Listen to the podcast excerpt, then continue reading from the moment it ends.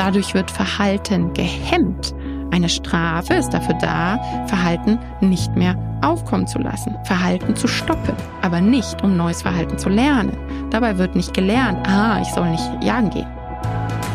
Es mag sein, dass ihr gerade an der gleichen Stelle steht, aber es kann sein, dass du dahin 60 oder 100, keine Ahnung, wie viele Schritte machen musstest. Und die, die mit euch auf dem Punkt stehen, haben nur einen Schritt gemacht. Und dementsprechend ist es alles nicht vergleichbar, was du auf Social Media siehst. Auch nicht das, was du bei mir siehst oder was du siehst, was, was ich mit Kenny mache und so weiter und so fort.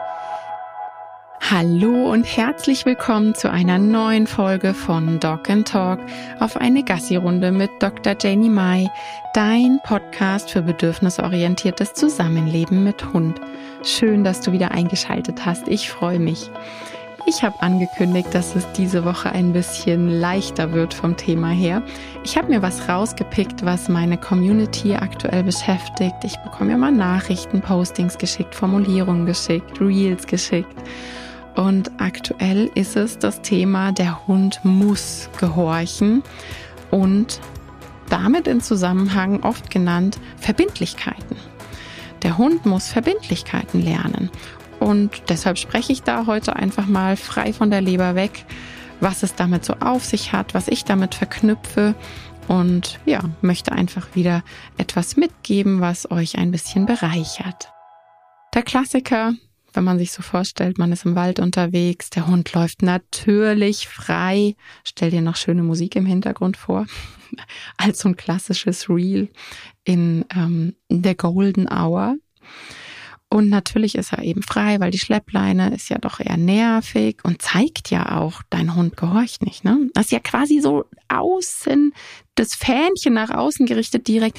Mein Hund ist unerzogen. So wird das oft dargestellt und kommt leider auch so an. Deshalb nehme ich das jetzt mal so überspitzt schon auf. Naja, und dann rennt er plötzlich weg, weil er ist ja ohne Leine unterwegs. Weil eine Hase aufgesprungen ist, ein Reh, was gehört hat, was auch immer, denkt dir was aus. Aber ihr hättet doch gehorchen müssen, oder? Ihr habt ja den Rückruf schließlich schon geübt. Und dann kommt es immer. Der hat doch wohl noch keine Verbindlichkeiten gelernt. Man, man hört das dann immer wieder, gibt so als Anleitung tatsächlich auch bei YouTube-Videos und so weiter. Der Hund muss Verbindlichkeiten lernen. Und das hört sich doch erstmal so im ersten Moment total plausibel an. Ja, ne, der hat nicht gehorcht. Hunde müssen gehorchen. Und der hat da noch keine Verbindlichkeiten gelernt. Wenn man da jetzt aber ein bisschen drüber nachdenkt, dann wird aus diesem ersten reflexartigen Kopfnicken, ja, ja, der hat noch keine Verbindlichkeiten gelernt, ein, äh, was bedeutet denn das eigentlich? Also was heißt das jetzt für mich, für meinen Hund, für unser Training, für den Umgang? Was muss ich denn jetzt tun? Also da werden die Menschen einfach mal in so einem ersten Impuls von Kopfnicken, ja, Zustimmung, in so einem äh, und dann und was bedeutet es überhaupt? Ich habe das jetzt wirklich einfach mal in die Suchmaschine gekloppt. Und ich wette, du bist jetzt genauso erstaunt, wie ich war. Eine Verbindlichkeit ist die Verpflichtung eines Unternehmers, Schuldner, gegenüber seines Lieferanten oder Kunden, Gläubiger. Diese Verbindlichkeit besteht meist finanziell in Form einer Geldleistung, sie kann jedoch auch aus einer anderen Leistung bestehen. Das Gegenteil einer Verbindlichkeit ist eine Forderung.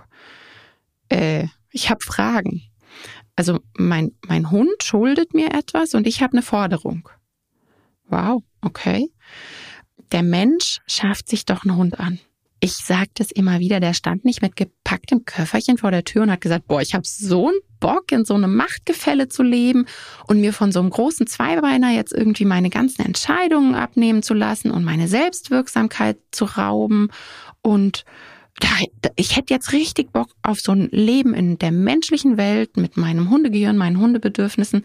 Äh, und, und dann auf die Idee zu kommen, der Hund schuldet dem Menschen was. Also der steht so mit gepacktem Köfferchen und dieser Idee vor der Tür und dann schuldet er dem Menschen was. Hey, ja, das war jetzt total überspitzt, aufgezählt, aber ich sage das doch immer wieder, der Hund stand eben nicht mit gepacktem Köfferchen vor der Tür. Es ist eine Zwangs-WG und die schulden uns nix.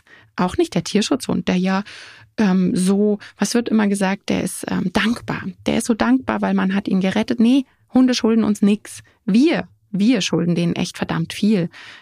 Für, alleine dafür, Zwangs-WG, Machtgefälle, kaum noch Entscheidungsfreiheit, Selbstwirksamkeit beschnitten und, und, und. Lange Liste. Wir, wir schulden denen echt was, täglich. Vom ersten Moment an, wo sie aufstehen, schulden wir denen was, nicht umgekehrt. Mit Verbindlichkeit wird doch da meistens gemeint, ich sag, also ne, Forderung, und der Hund hat zu 100 Prozent auszuführen, ohne Wenn und Aber. Der hat keine Bedürfnisse zu haben. Der hat da auch nicht drüber nachzudenken. Der hat auch nicht abzuwägen. Der hat hier keine Bedürfnisse zu haben. Der schuldet mir etwas. Der Begriff wird doch im Hundetraining einfach nur falsch verwendet. Jetzt, also sorry, aber das ist doch Humbug. Eigentlich müsste man ja sagen, ich habe so ein krass starkes Sicherheitsbedürfnis und deshalb brauche ich, ich persönlich, ich als Mensch brauche, dass mein Hund auf das Signal reagiert wie ein Roboter. Ähm, und wenn nicht, dann missbrauche ich halt Macht, denn der muss doch gehorchen, oder? Um mein Sicherheitsbedürfnis zu stillen. Das wäre doch die Übersetzung, die mir dazu einfallen würde.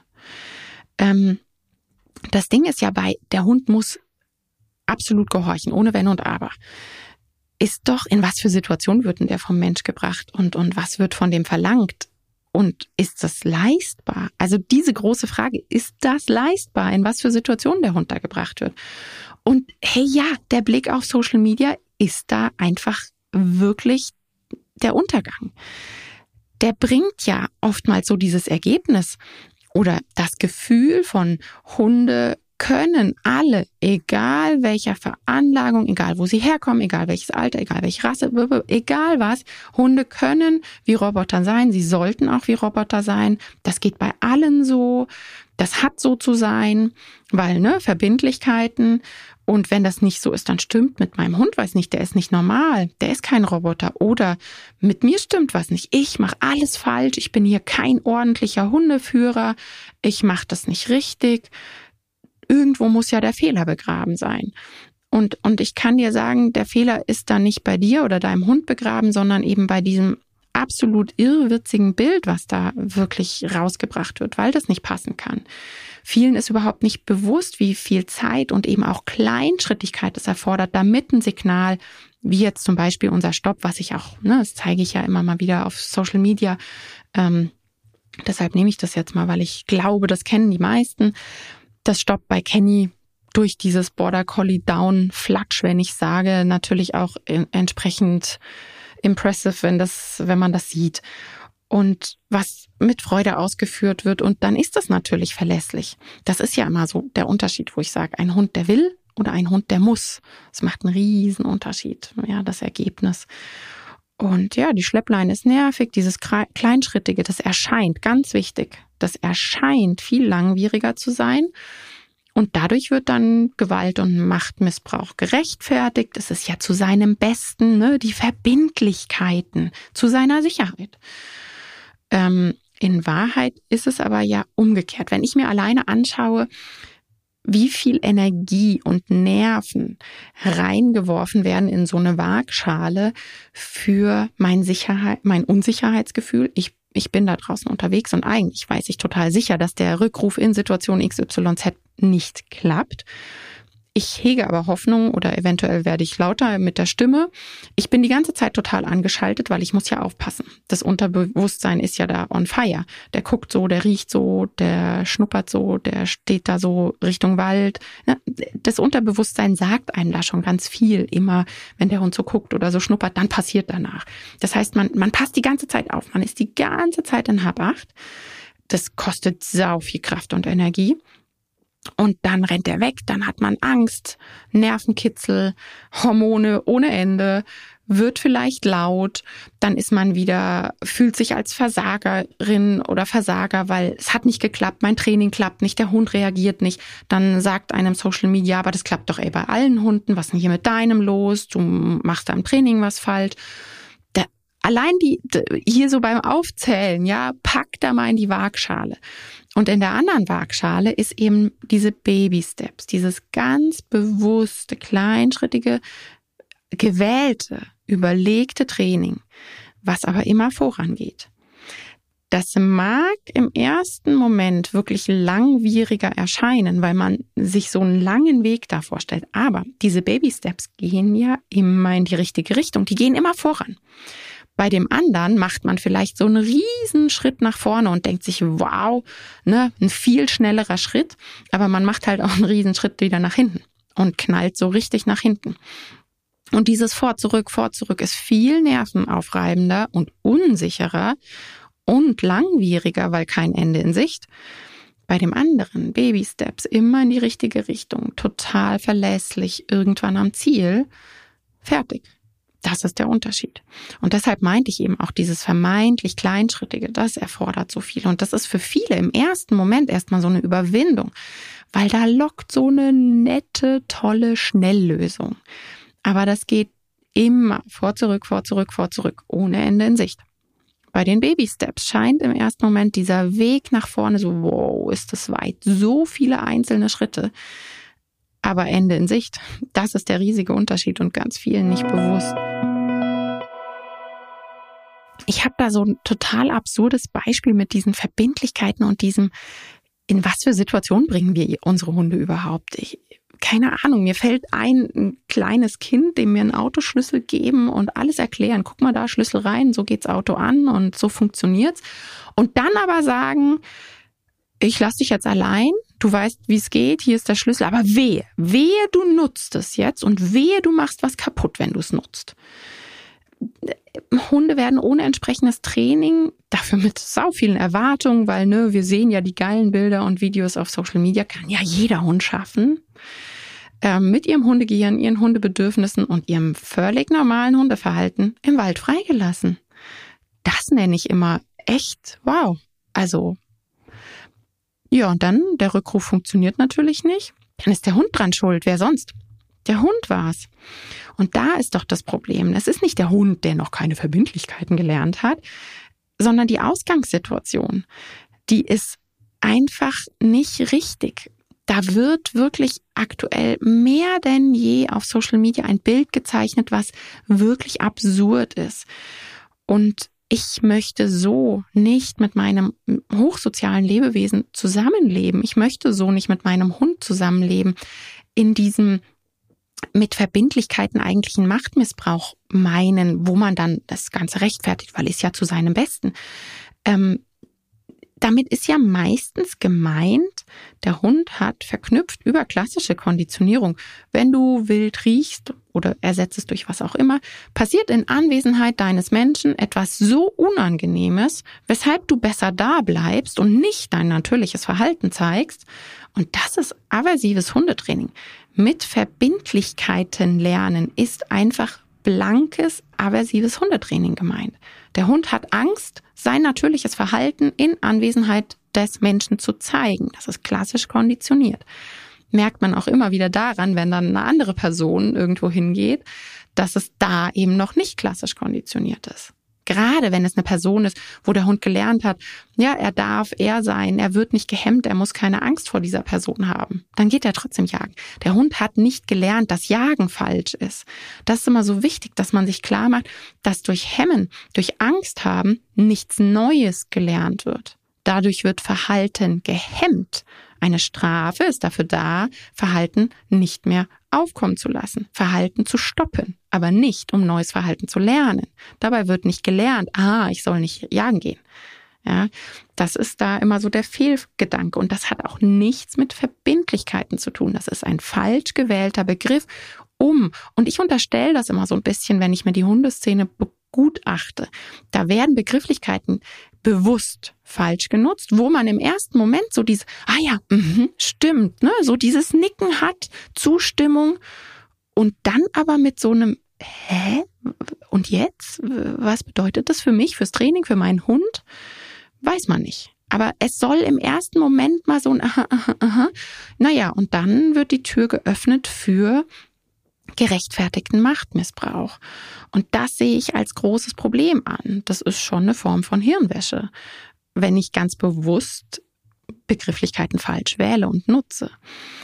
Ähm, es ist quasi die Übersetzung, wenn Trainerinnen sagen, der muss Verbindlichkeiten lernen. Sie meinen einfach nur, wir müssen schauen, wie stark wir ihn strafen, damit er sich nicht mehr traut zu machen, was eigentlich natürliches Hundeverhalten wäre. Aber ne, wenn du in der Nähe bist, soll er halt lernen, nö, nö, das traust du dich mal besser nicht.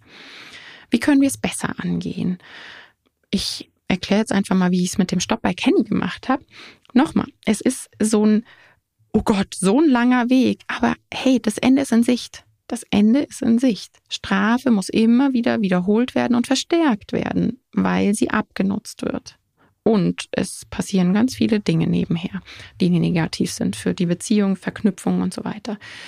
Also wie ist es gelaufen mit dem Stopp bei Kenny?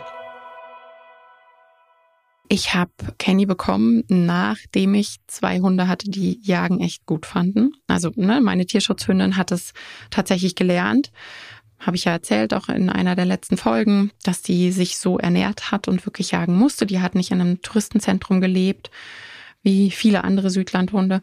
Und ja, dann einem Hütehund, der sehr jagdambitioniert war, der das einfach genetisch volle Breitseite auch drin hatte. Und das war für mich so ein, naja, ne, Border Collie Bewegungsreize, das willst du jetzt mal ordentlich und richtig angehen. Dementsprechend habe ich mir eine, einen klaren Weg, Trainingsweg gezeichnet mit Baby Steps, allem, was da dazugehört.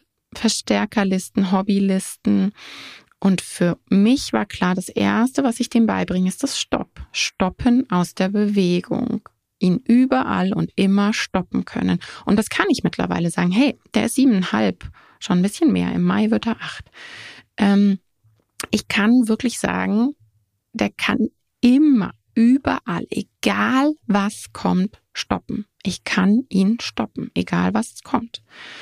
Und diese Sicherheit ist eben ein, er will, weil er das von Baby angelernt hat. Das war wirklich das Erste. Ich habe da auch vor kurzem ein Reel gepostet bei mir im Feed, wo so der kleine Zwergi Kenny, ich glaube, der ist da so vier, fünf Monate alt an der 20 Meter Schleppleine. Da sind wir schon am Rehberg, wie ich den genannt habe. Da standen vorher Rehe, die sind in den Wald gerannt. Das heißt, wir hatten Rehgeruch, ganz frisch und haben dort geübt ja, mit dieser Erwartung und diesem dollen Geruch.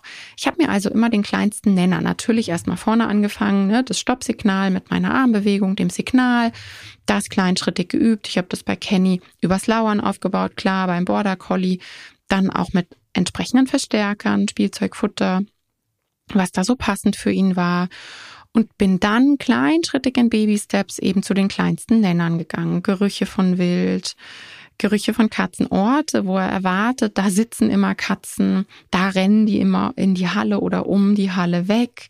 Ja, also auch mit Erwartungen gearbeitet, wo eigentlich gar nichts war in dem Moment, aber alleine die Erwartung ist schon ein Baby-Step, ein nicht zu unterschätzender auf so einer Trainingsleiter.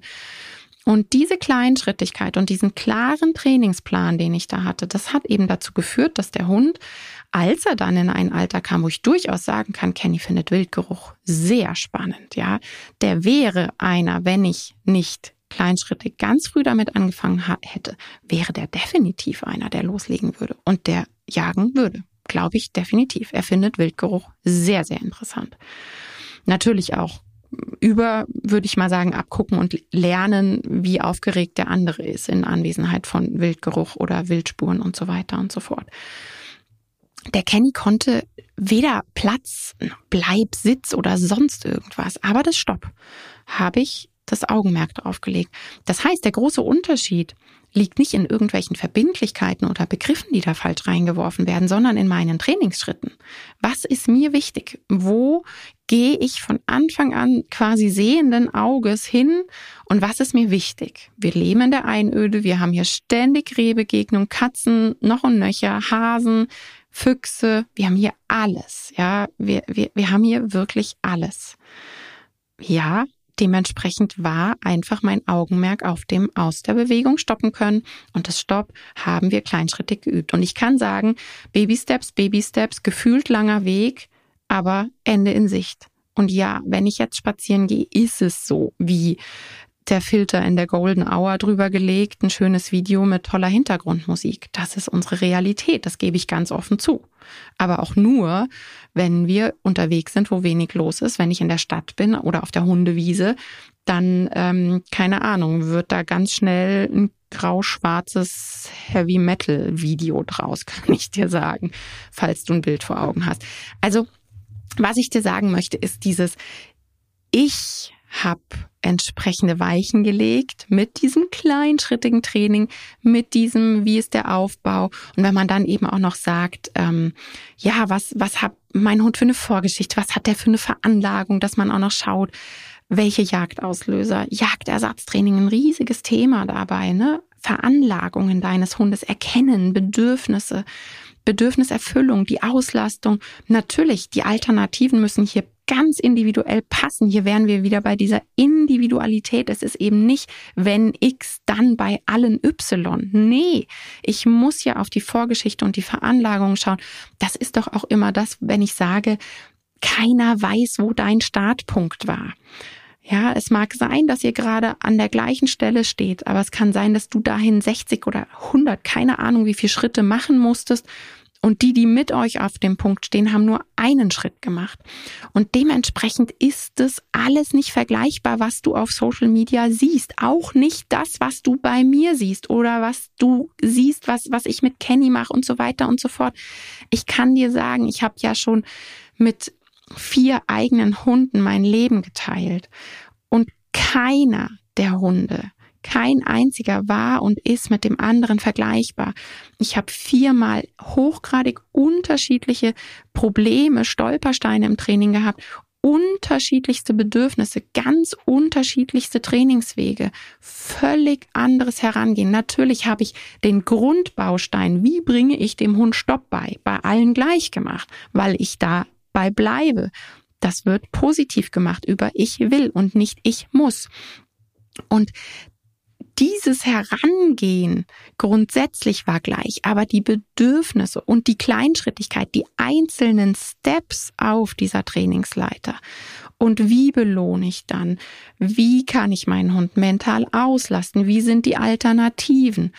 Jagdersatztraining, das war hochgradig unterschiedlich bei jedem Hund und deshalb kann es nicht stimmen, wenn jemand sagt, wenn X, dann wird immer Y gemacht und dann hat er Verbindlichkeiten gelernt und dann ist der Rückruf 100 Prozent sicher. So funktioniert individuelles Training mit hochsozialen Lebewesen einfach nicht. Ähm, gerade eben auch so dieses Vorgeschichte und Veranlagung, das müssen wir uns einfach bewusst machen. Ähm, die Genetik wird ja nicht wegtrainiert. Das habe ich ich glaube auch in einer der letzten Folgen eben gesagt, dass egal wie lang und wie viel ich trainiere, mein Kenny hier in unserem Leben, in der Einöde, wäre nicht bei gleichem Training der Kenny mit, ich wohne mit ihm mitten in Frankfurt. Durch kein Training der Welt und es wäre ein anderer Kenny. Unser Leben wäre anders dort. Also deshalb die Veranlagungen sind so wichtig, sich das klar zu machen. Es erfordert andere Wege. Und ja, wenn, wenn du halt sagst, hey, mein Hund, der flippt krass aus bei Jagdauslösern, ich kann nicht im Wald spazieren gehen, dann geh andere Wege.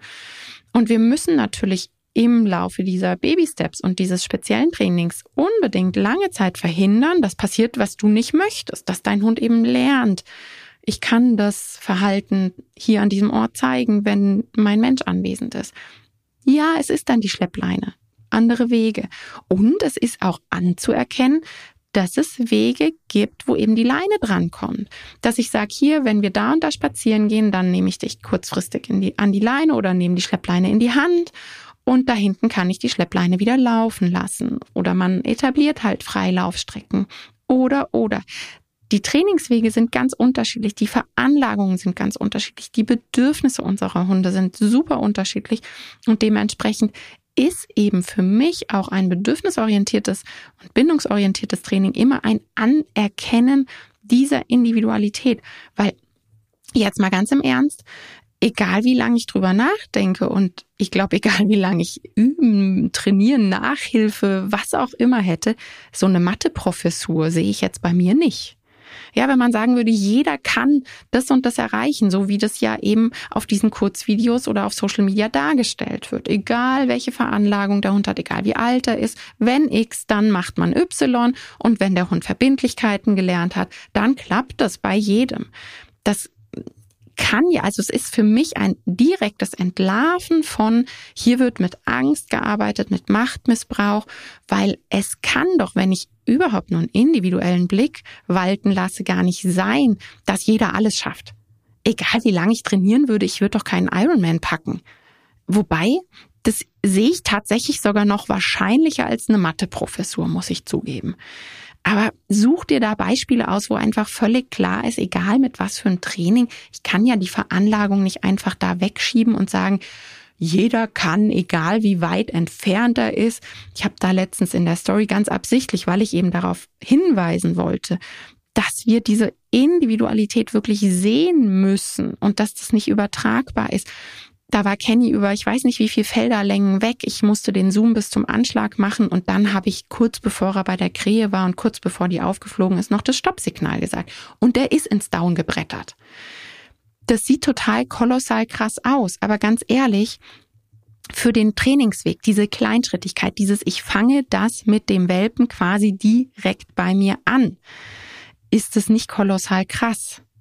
Und ja, es kann jeder Hund irgendwie das Stopp erreichen. Aber doch nicht in jeder Situation, egal wie weit entfernt, bei jedem Reiten. Wir müssen da die Individualität einfach sehen. Ja.